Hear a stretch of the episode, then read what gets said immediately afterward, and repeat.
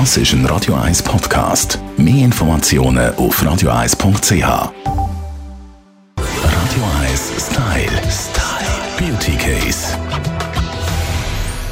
Heute machen wir es uns gerade ein bisschen sehr gemütlich mit unserer Beauty-Expertin von heypretty.ch, der Steffi Hitper. Steffi, auf deinem Blog bist du immer wieder unterwegs in so Spas und geniessest viele Massagen.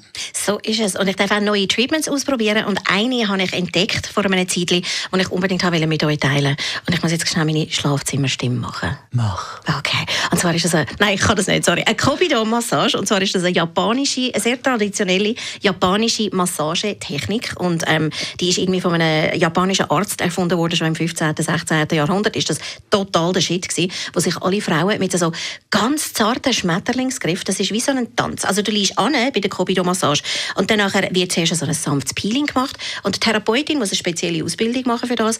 Und das ist wie so ein Tanz mit so Schmetterlingsflügel. Jetzt kommt Stimme. Es ist so ein Tanz mit Schmetterlingsflügel auf deinem Gesicht. So ganz feine, so tänzerische Bewegungen. Und es, also du, du schlafst fast ein dabei. Es ist so schön. Also die Kobido-Massage betrifft das Gesicht? Das ist fürs Gesicht ein bisschen als Dekolleté. Also du liegst an und dann tut es wirklich eine Gesichtsreinigung und eben die Behandlung mit so einem Serum. Weißt du, sie dann wirklich die, die ganz ausführliche Massage machen. Das hat so ein bisschen Lymphdrainage-Effekt. Das kennt man vielleicht noch von der Gesichtsbehandlung. Dass wirklich nachher, du hast so ganz ein entspanntes Gesicht und eben so ein bisschen abschwellend und eben, dass es irgendwie so angestaute Flüssigkeit auch noch entfernt.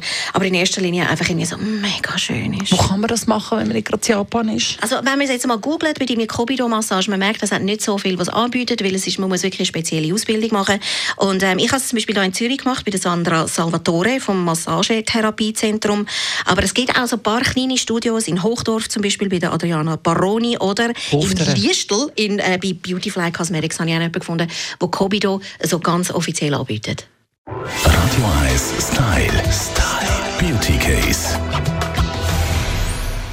I see you comb your hair and give me that grin. It's das ist ein Radio 1 Podcast. Mehr Informationen auf radio1.ch.